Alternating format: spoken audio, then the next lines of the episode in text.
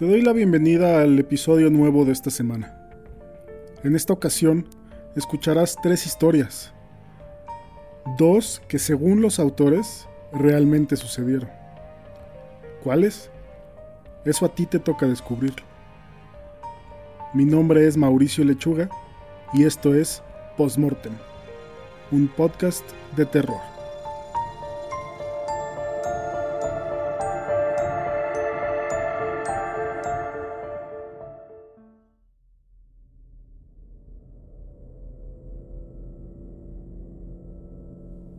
Fue una extraña coincidencia que estuviera soñando con mi hija momentos antes de que abriera mis ojos y la viera, junto a mi buró, con su mirada fija sobre mí. En la densa oscuridad de mi habitación podía distinguir su silueta de seis años, manos entrelazadas al frente, con esa carita traviesa que usa cuando no quiere molestar a un adulto, mejillas regordetas que le dibujan una sonrisa en sus labios y el cabello rubio y rizado que heredó de su madre, quien roncaba suavemente a mi lado. Estaba letargado, pero me di cuenta que no entraba luz del sol por las ventanas, así que sabía que aún era de noche.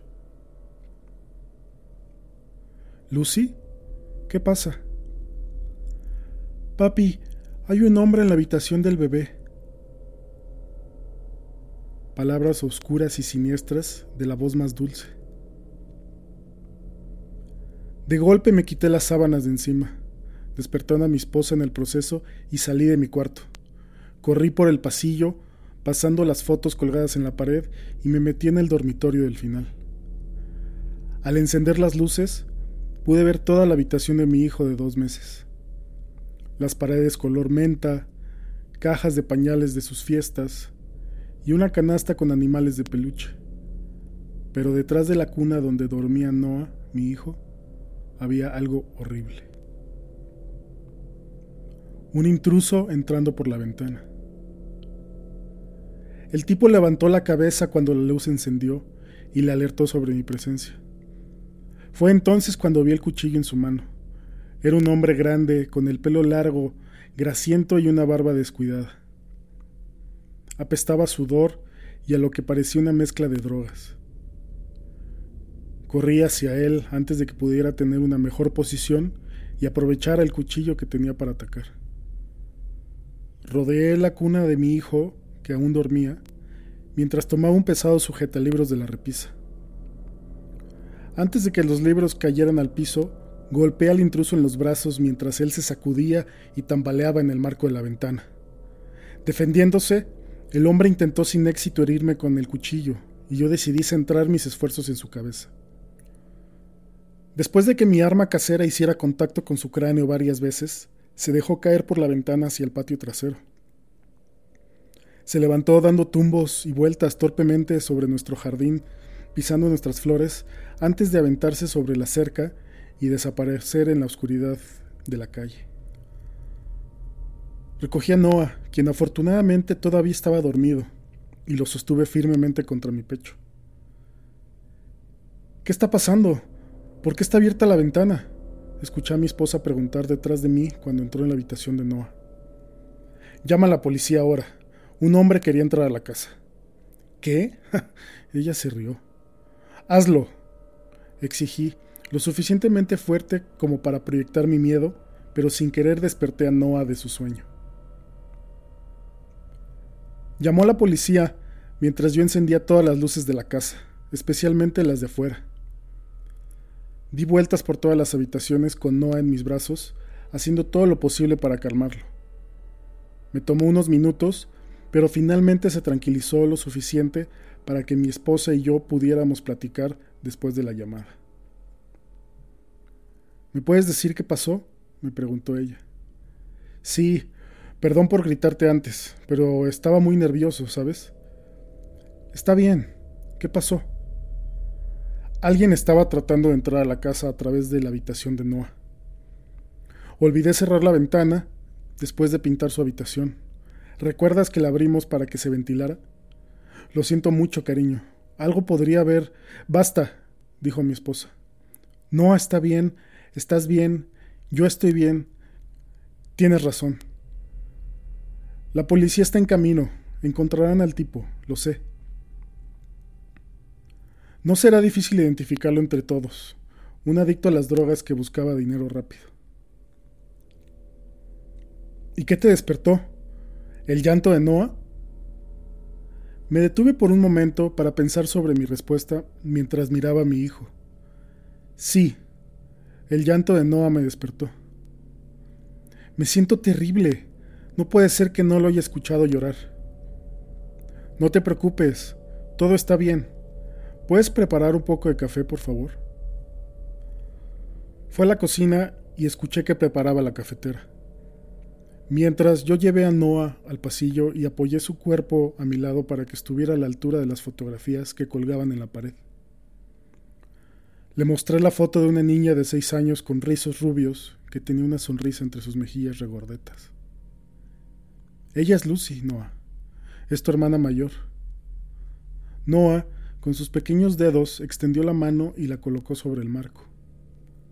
Siempre supe que sería una gran hermana. Murió antes de que tú nacieras. Tu madre y yo la extrañamos todos los días. Pero es bueno saber que todavía está cuidando a su hermano menor.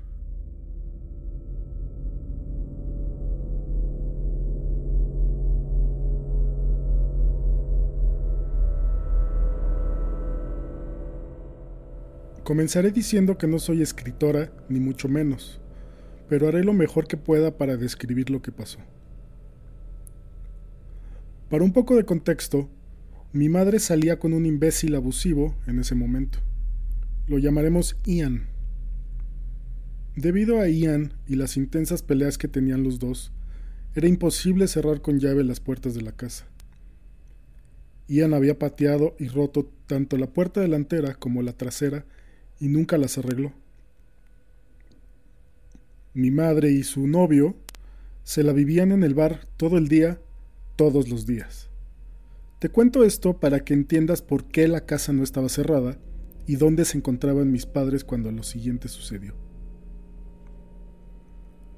Este incidente ocurrió cuando tenía alrededor de 12 años y mi hermano pequeño unos 10. Yo era una niña muy pequeña y mi hermano vivía enfermo todo el tiempo, así que era muy, eh, muy diminuto y frágil. Mi madre e Ian estaban en el bar como siempre. Cuando abrías la puerta de casa, entrabas directo a la sala de estar, desde donde podías ver la puerta trasera hasta el fondo. A la derecha había un pasillo que llevaba a las habitaciones, donde nos encontrábamos mi hermano y yo. Estábamos en su habitación con la puerta cerrada jugando algo en el PlayStation. Era alrededor de la medianoche o la una de la mañana mientras jugábamos y nos distraíamos cuando escuché un ruido extraño. Mi hermano no lo escuchó y yo no quería asustarlo, por lo que le dije que iba a la cocina por algo de beber y que se quedara en la habitación, que yo le traería algo. Para llegar a la cocina, tenías que caminar por el pasillo y pasar entre las puertas delantera y trasera, ya que estaba del otro lado de la sala. Seguí escuchando ruidos extraños, Así que antes de salir de la habitación, le dije a mi hermano que entrara al armario y continuara la construcción de nuestro fuerte para que estuviera listo cuando regresara con nuestras bebidas y el refrigerio. Tenía un presentimiento horrible, una sensación de miedo. Sabía que algo no estaba bien y esta era una manera de hacer que mi hermano se escondiera sin asustarlo. Se espanta fácilmente y le dan ataques de asma muy graves. No teníamos un inhalador o la máquina especial que usa para su tratamiento. Sabía que si comenzaba un ataque de asma junto con el susto, no sería nada agradable. Salí del cuarto y decidí ver qué estaba pasando. Empecé a caminar por el pasillo tan lenta y silenciosamente como pude. Estaba aterrorizada. Podía sentir dentro de mí algo, algo, algo andaba mal. Antes de llegar al final del pasillo escuché a un hombre. Parecía que estaba gruñendo. Fue un ruido grave y aterrador. No puedo explicarlo, pero la sensación que me invadió casi me hizo vomitar. Entonces, por supuesto, me quedé congelada y no me pude mover. No tengo familia en esta ciudad, no conozco a nadie y mi papá vive en otro estado. ¿Y mi mamá? En el bar, borracha como siempre. Estaba parada allí, tratando de ser suficientemente valiente para ver lo que estaba a la vuelta de la pared, cuando escucho detrás de mí la puerta de mi hermano abrirse. Él me ve y al ver mi rostro lleno de temor, también se queda quieto. Recuerdo cómo sus ojos se abrieron de miedo, porque seguramente también escuchó el gruñido. Le indico con señas con mis manos que regrese a la habitación y lo hace. Reuní el suficiente coraje para asomarme y lo que vi todavía me asusta hasta el día de hoy. Fue horrible. Vi a un hombre de probablemente dos metros y unos 150 kilos, sentado en el sillón con una sonrisa enorme en su rostro. Esa sonrisa y la mirada en sus ojos se quedarán por siempre en mi cabeza. Por suerte, el hombre no me vio. Lentamente, muy lentamente regresé a la habitación con mi hermano. Con cuidado, cerré la puerta y comencé a pensar qué podía hacer. Mi hermano ya estaba horrorizado por el gruñido que este hombre estaba haciendo. Afortunadamente él no lo vio, no vio lo que había allá afuera. Puse mi mejor cara de hermana mayor y con calma le dije que había un hombre que no conocía sentado en la sala, que él necesitaba estar muy callado y controlar su respiración. Mi hermano me adoraba y me admiraba, así que cuando le dije que necesitaba que fuera valiente, hizo todo lo posible. Le dije que no se moviera y no lo hizo. Lo primero que probé fue abrir la ventana, pero no se movió. Estaba completamente atascada. En mi cabeza estoy intentando tranquilizarme por el bien de mi hermano, pero sé lo que está sentado afuera. Como la ventana estaba atorada, decidí buscar un arma. Mi hermano mayor vivía en casa todavía, y yo sabía que tenía alguna espada en alguna parte. Mientras busco cómo defendernos, oigo al hombre gritar. Sé que estás aquí. Mierda. Se me hizo un nudo en el estómago. Los pelos detrás de mi cuello se erizaron y comencé a sudar frío. Entonces lo escucho. Mi hermano comienza a jadear. Un ataque de asma. Joder, joder, joder. Lo abracé. Le recordé que era muy valiente, que se quedara quieto y se concentrara en su respiración. Traté con todas mis ganas de abrir la ventana, pero seguía sin moverse. Miré a mi alrededor. Comencé a buscar entre las cobijas y sábanas cuando encontré el celular que mi hermano mayor siempre olvidaba cuando salía de casa. Recuerdo haber pensado en mi suerte y sentir un poco de alivio. Inmediatamente llamé a la policía y les dije lo que estaba pasando. Muy asustada en este punto, pero aún en silencio. El policía me dijo que permaneciera en el teléfono para que pudiera escuchar lo que pasaba. Entonces el hombre comenzó a golpear la puerta de la habitación. Habían pasado unos cinco minutos en la llamada cuando esto sucedió y yo ya no podía mantener la calma. Empecé a gritar. Gritos que te detienen el pulso. Gritos que te dan escalofríos por la espalda si los escucharas. Olvidé mencionar que nuestra habitación es la única que tenía una cerradura que funcionaba. La puerta tenía seguro, pero él trataba de entrar mientras golpeaba la puerta. Sus golpes se hacían cada vez más fuertes y gritaba que lo dejáramos entrar cuando de pronto se quedó completamente en silencio. Luego hizo la cosa más espeluznante y aterradora. Se comenzó a reír a carcajadas. Sabes que podría derribar esta puerta de un golpe, ¿verdad, pequeña? Tocaba ligeramente con su mano sobre la puerta pidiendo que le abriera. Entonces escuché algo raspando por fuera de la puerta. Lo que había imaginado mi cabeza de 12 años eran sus uñas largas o, o algo similar pero no fue así. En ese instante llegó la policía gritándole que se tirara al suelo, que levantara las manos, etcétera, etcétera. Lo escuché resistirse, seguido de más gritos, y finalmente todo quedó en silencio. Después de unos minutos tocaron la puerta, pero estaba demasiado asustada para abrirla. Pensé que el tipo todavía estaba allá afuera. Como seguía en mi estado histérico, comencé a gritar, No, no, por favor, una y otra vez. Sollozando y temblando, yo ya no podía seguir siendo valiente para mi hermano. Estaba en el suelo abrazándolo, convencida de que íbamos a morir. Finalmente me tranquilicé un poco y esta vez una oficial tocó la puerta, así que la abrí. Había unos cinco policías en el pasillo escuchando mis gritos. No solté a mi hermano nunca y los dos corrimos hacia esta mujer llorando fuertemente. Resulta que el tipo estaba completamente drogado. Recuerdo que los policías me llevaron con él para preguntarme si sabía quién era. No tenía ni idea, obviamente. Pero nunca olvidaré estar parada frente a este hombre enorme, viendo sus ojos cafés, irritados y llenos de odio. Nunca olvidaré el gruñido que hacía o la mirada de terror puro en los ojos de mi hermano. Mis padres fueron investigados por dejarnos solos y por la situación de las puertas de la casa. Mi madre es una persona diferente ahora. Ya no bebe y se terminó casando con un policía. Cambió por completo. Recuerdo haberle preguntado sobre el incidente tiempo después, y me dijo algo que yo no sabía. El hombre traía consigo un enorme cuchillo, con el que había raspado la puerta. También tenía algo de cuerda, cinta adhesiva y una lona. Todavía no sé cómo no nos atrapó o por qué no simplemente derribó la puerta.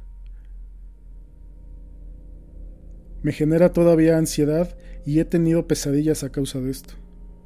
Mi esposo no entiende por qué me enojo tanto con él cuando deja la puerta abierta por la noche. Trabajo el tercer turno y en ocasiones cuando vuelvo a casa la puerta está abierta y sin llave.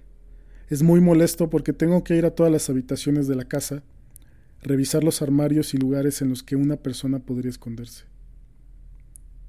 Tengo dos hijos y nunca, nunca sufrirán lo que a mí me sucedió.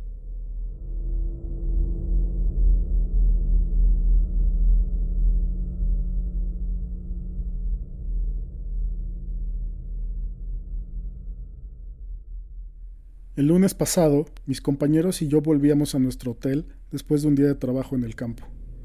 Rebeca y yo caminamos hacia nuestras habitaciones, nos paramos afuera de ellas, y cuando abrí la puerta vi a alguien en el baño. Le dije, hola, pero nadie me respondió. Mi primer instinto fue pensar que era la señora de la limpieza, hasta que vi mi bolso con mi ropa en sus manos. Le dije a Rebeca, hay una mujer en mi habitación. Luego le pregunté a la mujer, ¿qué está haciendo con mis cosas? Se volvió un poco confusa esta parte porque no puedo recordar todo lo que le dije y lo que ella me dijo, pero seguía murmurando algo sobre cómo su llave aún funcionaba y así es como entró al cuarto. Yo estaba en shock y ella obviamente muy nerviosa por haber sido atrapada en medio de un robo. Dejó caer mis bolsas y empezó a buscar dentro de la suya y otra de plástico blanco que traía. Para entonces, mi compañera estaba detrás de mí, viendo cómo se desarrollaba esta locura. Esta mujer caminó hacia la puerta y le dije, ¿qué hay en la bolsa? pensando que probablemente eran cosas mías, y me dijo, No, no, solo son mis cosas, solo son mis cosas, mira, te muestro. Y lo hizo. Revisé y no vi nada mío. Así que en mi estado de shock la dejé marcharse. Entré a mi habitación y la habían saqueado completamente. Todo estaba tirado. Eché un vistazo rápido a mi alrededor para ver si se habían llevado algo. Todos mis aparatos seguían ahí. Luego fui al baño y vi mi ropa interior, mi bikini y algo de ropa metida en, en mis propias maletas. Incluso mi pasaporte estaba dentro de una de ellas. Luego miré un costado del lavabo y vi que se había llevado mis medicinas. No estoy segura de lo que estaba pasando por mi cabeza en este momento, solo que quería recuperarlas, así que corrí hacia la puerta para buscarla. Bajé al cuarto de lavado y salí por los costados del hotel, pero no la vi. Me di cuenta de que nunca la iba a encontrar, así que Rebeca y yo fuimos a la recepción para contar lo que había pasado y luego llamamos a la policía. Regresamos a mi habitación mientras esperábamos y noté que había un bat de metal en mi cama. Un poco más grande que uno de esos de madera que puedes comprar en un juego de base. También había una linterna y un collar que dejó en, en su apuro por salir. Me estaba volviendo loca porque se había llevado el medicamento que yo necesitaba. La policía llegó, tomó nuestras declaraciones y también revisó el lugar. Una cosa que noté fue que había trozos de yeso en el lavabo, y se lo indiqué a la policía. Pero ninguno de nosotros sabía realmente de dónde venía. Revisamos la puerta y las ventanas para ver si las había forzado de alguna manera, pero no encontramos nada. Así que simplemente nos quedamos con la idea de que tenía una llave de repuesto o algo similar, a pesar de que la recepción del hotel insistió en que no había forma de que eso fuera posible. El oficial que llegó trajo a dos compañeros más como respaldo, porque pensaron que la mujer aún podría estar cerca del hotel. Pero después de que tomaron nuestras declaraciones, no había mucho que pudieran hacer realmente. Así que se fueron. Me senté a hacer algunas llamadas para avisarles a familia y amigos. Y mientras estoy hablando por teléfono, pienso en el yeso del baño y no encuentro sentido alguno. Sigo en el teléfono mirando el espejo en la pared del baño y de pronto entiendo completamente qué sucedió. Fui por mi amiga y le pedí que me ayudara a quitar el espejo de la pared. Bajamos el espejo y lo que vimos detrás fue un agujero lo suficientemente grande para que un drogadicto desesperado pudiera pasar. Les pregunté a Brian y Rebecca si debía volver a llamar a la policía para informarles lo que encontramos y mi jefe me dijo, todavía hay dos patrullas en el estacionamiento. Bajé para contarles y la mujer policía me vio con ojos de incredulidad, pero el joven que iba con ella dijo, yo iré a revisarlo.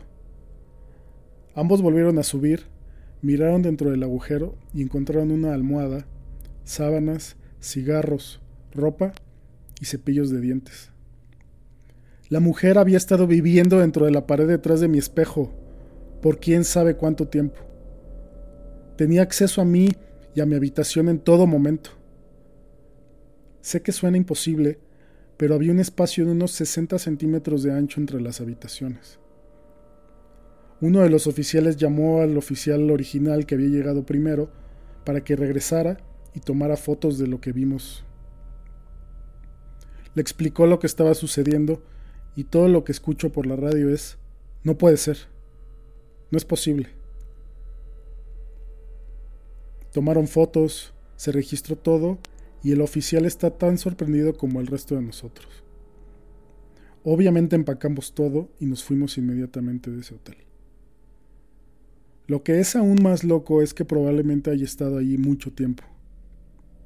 La última vez que nos hospedamos en ese hotel podía oler humo de cigarro, pero supuse que alguien fumaba en su baño y que el olor llegaba por la ventilación. Pero no, era una drogadicta que fumaba justo al otro lado de mi espejo. Tenía acceso a otras habitaciones también.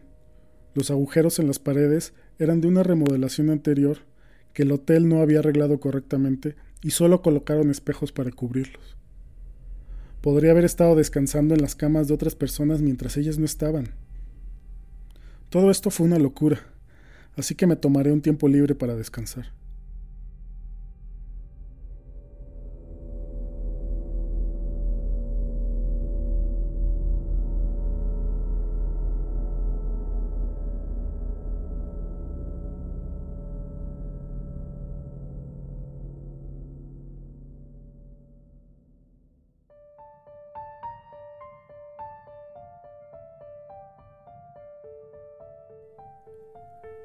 Como cada semana, te agradezco muchísimo por escuchar el programa.